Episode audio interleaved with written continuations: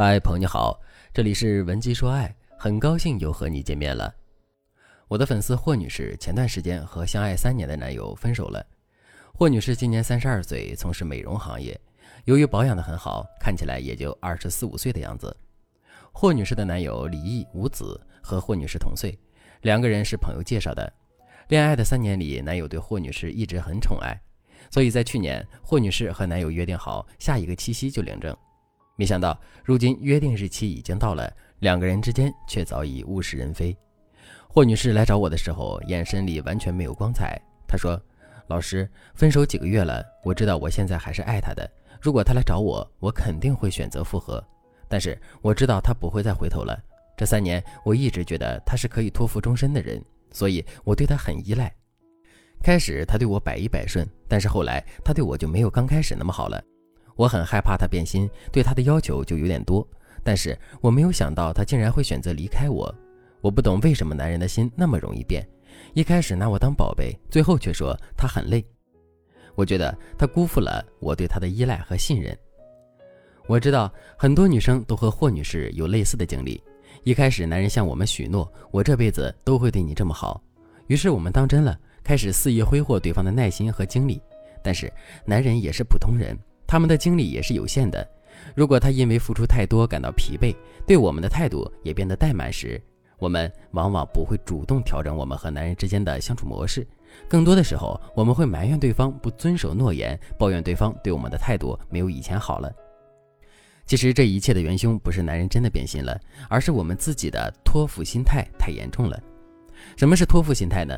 有一句诗是这样说的：“我一生渴望被人收藏。”妥善安放，细心保存，免我惊，免我苦，免我颠沛流离，免我无枝可依。但那人我知，我一直知，他永不会来。这首小诗里描绘的女孩，总想把自己托付给别人，让别人来照顾她的人生，让别人来为她的幸福负全责。如果找不到这样的人，她就会认为是爱情辜负了她，这就是典型的托付心态。简单来说，在心理学里，托付心态说明我们在成长的过程里缺少自我价值感，所以我们需要外界的补足和别人的迁就来让我们感受到自我的价值。如果得不到别人的迁就，我们的负面情绪就会出现。托付心态会导致女孩子在恋爱的时候被以下两个心态困扰，最常见的就是患得患失。患得患失的女孩想法总在“男人很爱我”和“男人一定不爱我了”之间反复横跳。这时候，她的喜怒哀乐就已经不属于自己了，因为她把情绪的主动权全部交给了男人。其次，托付心态会导致女孩子控制欲很强。男人因为忙没接电话，回消息不及时，她就会觉得自己是剃头挑子一头热，觉得自己不受尊重和宠爱。只有男人完全按照她的想法恋爱时，才能证明男人的爱是真的。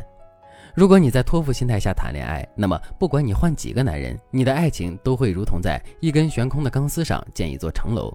即使楼层再高耸入云，装饰再华美，钢丝撑不住的时候，就是你的爱情崩盘的时候。霍女士听了我的话之后，想了很久。她说：“也许我就是有托付心态，我总想找一个好男人来照顾我的一生。可其实我男友他也很忙，有时候他都照顾不好自己，我却希望他能无死角地照顾好我的任何情绪。”现在想想，的确是我太依赖他了。我一直认为我是感情中的弱者，我没有安全感，所以他必须不断的向我证明他的爱。如今看来是我错了。老师，如果我现在做出改变，我还能挽回他的心吗？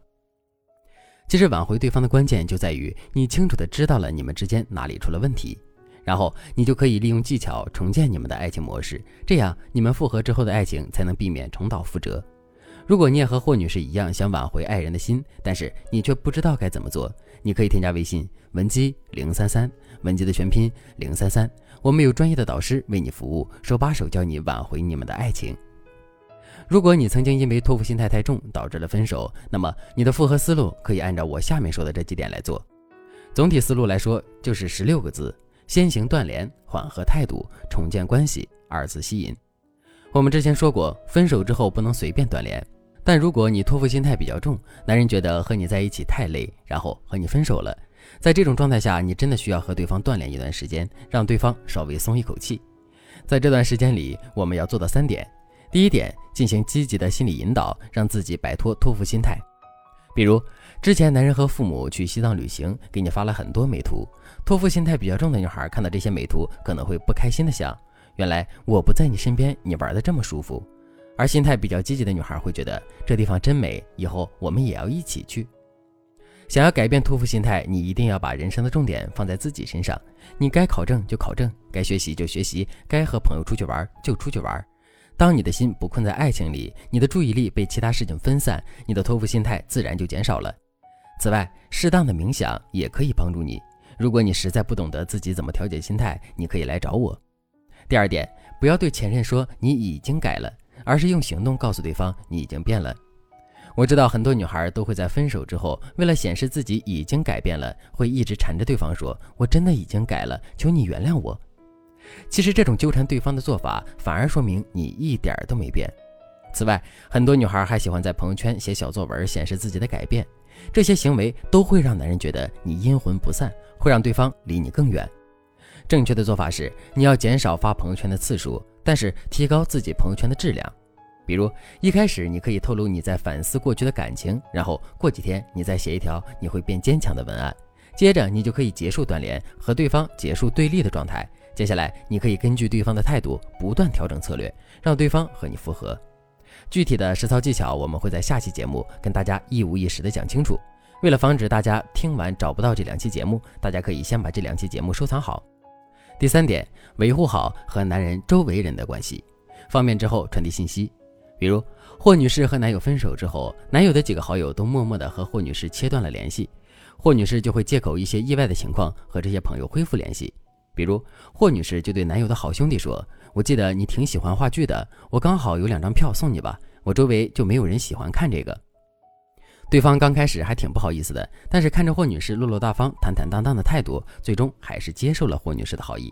然后一来一往之间，霍女士就维护好了他们之间的关系。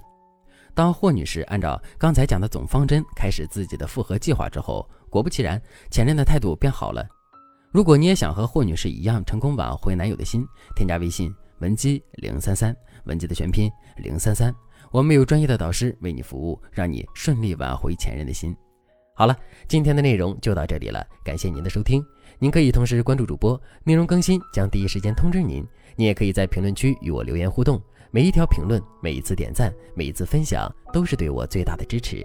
文姬说爱，迷茫情场，你的得力军师。